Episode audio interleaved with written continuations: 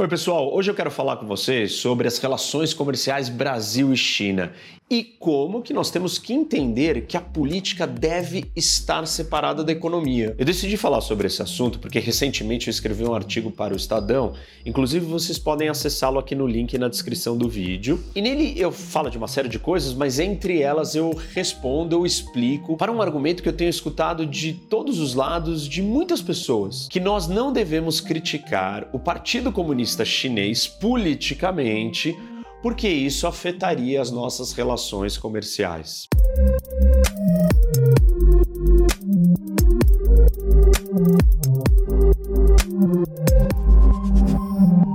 Quem defende esse argumento está pressupondo que a economia e a política são uma coisa só. E elas não são, não devem ser e não precisam ser. Além disso, quem está defendendo esse argumento não entendeu a distinção entre economia e política, a natureza do sistema político chinês e as consequências políticas de fazer essa associação para o Brasil, uma democracia. Então vamos falar do primeiro desentendimento a distinção entre economia e política. O que é uma decisão econômica ou o que é uma atividade econômica? Imagina que você quer montar um negócio e aí você vai começar a fazer pesquisa, descobrir, entender se aquele negócio é viável do ponto de vista econômico. Então você vai levantar os custos, os investimentos e vai levantar as oportunidades de ganho, de lucro com aquilo. E se no final das contas e das análises feitas você concluir que aquilo é lucrativo, você vai adiante e vai montar um negócio. Isso é uma decisão econômica. O que seria uma decisão política? Imagina que você fez a sua análise, seu plano de negócios e concluiu que o negócio não é lucrativo, mas você tem um tio que ele está ali ocioso, ele precisa trabalhar e você quer ajudar ele. O que, que você faz? Você, mesmo sabendo que o negócio não é lucrativo, você decide montar o um negócio para o seu tio. Você vai perder dinheiro, mas politicamente, você vai agradar um familiar, vai ajudar alguém que você conhece e tal. Essa decisão, ela é política, ela não é econômica. Empresas também funcionam assim, só que elas funcionam do ponto de vista econômico. Isso não quer dizer que não exista nenhuma consideração política na hora de uma empresa pensar suas ações. Claro, tem questões de direitos humanos, questões ambientais. Esses são fatores, às vezes, não tangíveis, econômicos, quantificáveis, que vão guiar ou pautar o comportamento de uma empresa. Mas a sua grande maioria de critérios de decisão são puramente critérios de custo e benefício. Quanto custa e quanto que eu vou ter de resultado ali. Isso é uma decisão econômica. Empresas estão visando dar lucro, portanto, elas estão agindo pela lógica econômica. E a economia de livre mercado também é ditada pela lógica econômica. Se nós tivermos uma interferência política na lógica econômica, nós vamos estar tomando decisões não pelos critérios certos, e sim por outros critérios que fazem parte de um outro campo, de um outro universo, de um outro mundo, que é o mundo político. Então, alguém que governar ou comandar ou gerenciar uma empresa com um viés político, você não vai estar preocupado se aquela empresa dá lucro ou não. Você vai estar preocupado com seus objetivos políticos. Quem que pode fazer isso? Normalmente países, alguns países se comportam dessa maneira. Nós chamamos esses países de capitalistas de Estado.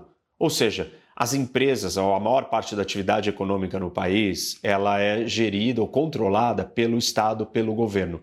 A China é um desses países e toda atividade econômica, como todo o país politicamente, é controlado por um único partido, o Partido Comunista Chinês. O Partido Comunista Chinês não está preocupado se as empresas chinesas dão lucro ou não. Porque elas não existem pela lógica econômica, elas existem pela lógica política. E a lógica política está preocupada com a sobrevivência, a legitimidade e a manutenção do poder daqueles que estão governando o país, no caso, o Partido Comunista. Grande parte das empresas na China que são controladas pelo governo, elas não elas estão mais preocupadas se você vai demitir pessoas ou não, porque as pessoas podem sair às ruas e protestarem e tentarem derrubar o governo.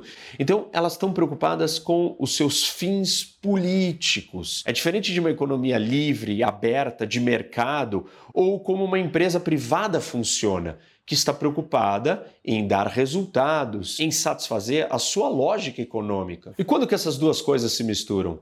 Quando o sistema político de um país toma conta da atividade econômica, essa pode ser uma situação. Por acaso, essa é a explicação do segundo desentendimento. Lembra que eu falei do sistema político chinês? Bom, vocês devem estar então se perguntando, Rene, mas então se a distinção entre economia e política existe e deve existir, mas no regime comunista chinês, essa distinção não existe, então criticar a China politicamente, vai criar um problema econômico para nós. Só que não, não deveria. Por exemplo, na Venezuela, de 1999 a 2019, o regime chavista tanto do Chaves quanto do Maduro, passaram décadas criticando ferozmente os Estados Unidos. Aliás, parte da sua legitimidade política vinha do seu anti-americanismo, mas nada disso afetou as relações econômicas dos dois. Muito ao contrário, a Venezuela é um dos maiores fornecedores de petróleo dos Estados Unidos durante todo esse tempo e eles eram grandes parceiros comerciais. De 2019 em diante, nós tivemos sanções econômicas e aí o cenário político mudou por razões muito maiores e não porque havia uma divergência de opiniões ou de ideologia. Não era porque o Maduro ou o Chaves gostavam do socialismo ou do bolivarianismo que as empresas americanas deixavam de comprar o petróleo deles. Bom, alguns vão dizer: ah, mas essa era a situação da Venezuela. O regime chinês não é igual o regime da Venezuela, por mais que o Maduro e o Chaves sejam ditadores e se comportem da maneira como eles se comportam. Sim, realmente, mas aí então você tem que levar em consideração se a natureza do regime chinês, do Partido Comunista, é essa, nós não podemos nos sujeitar ou submeter a todas as vontades políticas deles. Se nós fizermos isso, nós não vamos estar tentando salvar nossa relação comercial com a China. Na verdade, nós vamos estar nos entregando a completa submissão à política chinesa. E nós temos que separar a economia da política. Nós queremos ter uma relação comercial e vender os produtos brasileiros para a China? Claro que nós queremos, mas nós não podemos deixar que a nossa relação comercial seja ditada por vontades e objetivos políticos dos chineses ou de qualquer outro país do mundo. Porque nós aqui no Brasil temos os nossos objetivos políticos, os nossos valores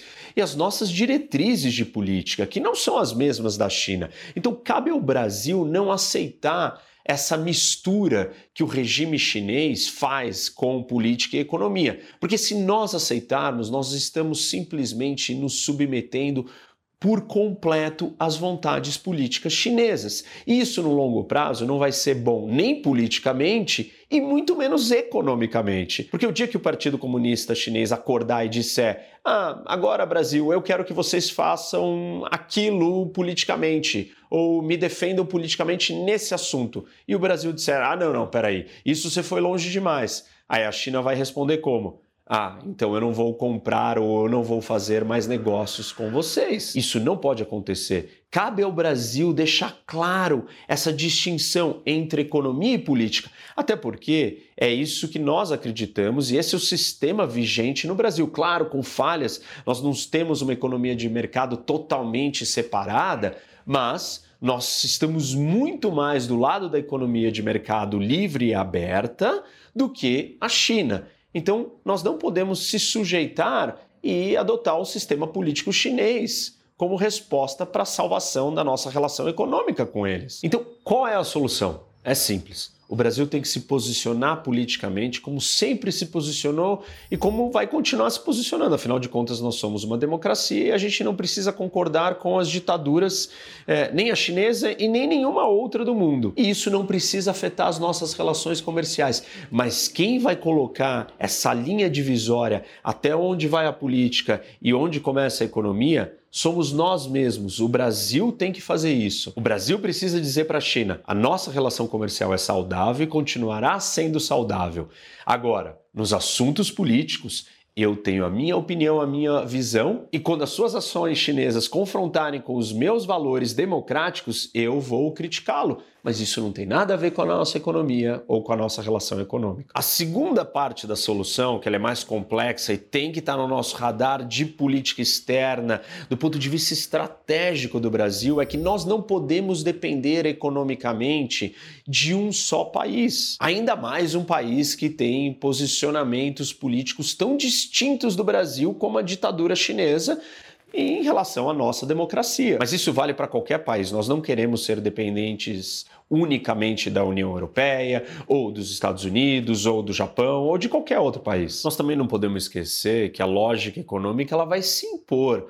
Ou seja, não é tão fácil você arrumar fornecedores, parceiros comerciais que tenham a quantidade, o preço para satisfazer as suas necessidades. Então a China não pode só usar a política para determinar sua relação econômica, porque não existem tantos outros parceiros com a capacidade de fornecer tudo o que eles precisam. Então, para concluir, Cuidado para você não misturar política com economia. Sim, existem alguns sistemas políticos no mundo que fazem isso, mas a maioria das relações econômicas, elas não são ditadas por capitalistas de Estado, são economias livres, são empresas privadas que estão comprando e vendendo, que estão olhando para custo e benefício. E quando você estiver lidando com alguém que tem uma lente política com valores opostos aos nossos democráticos, no caso o Partido Comunista Chinês, nós no Brasil temos que estar preparados para nos posicionarmos e deixar claro essa distinção entre política e economia, porque senão nós estaremos sendo escravizados pelas vontades políticas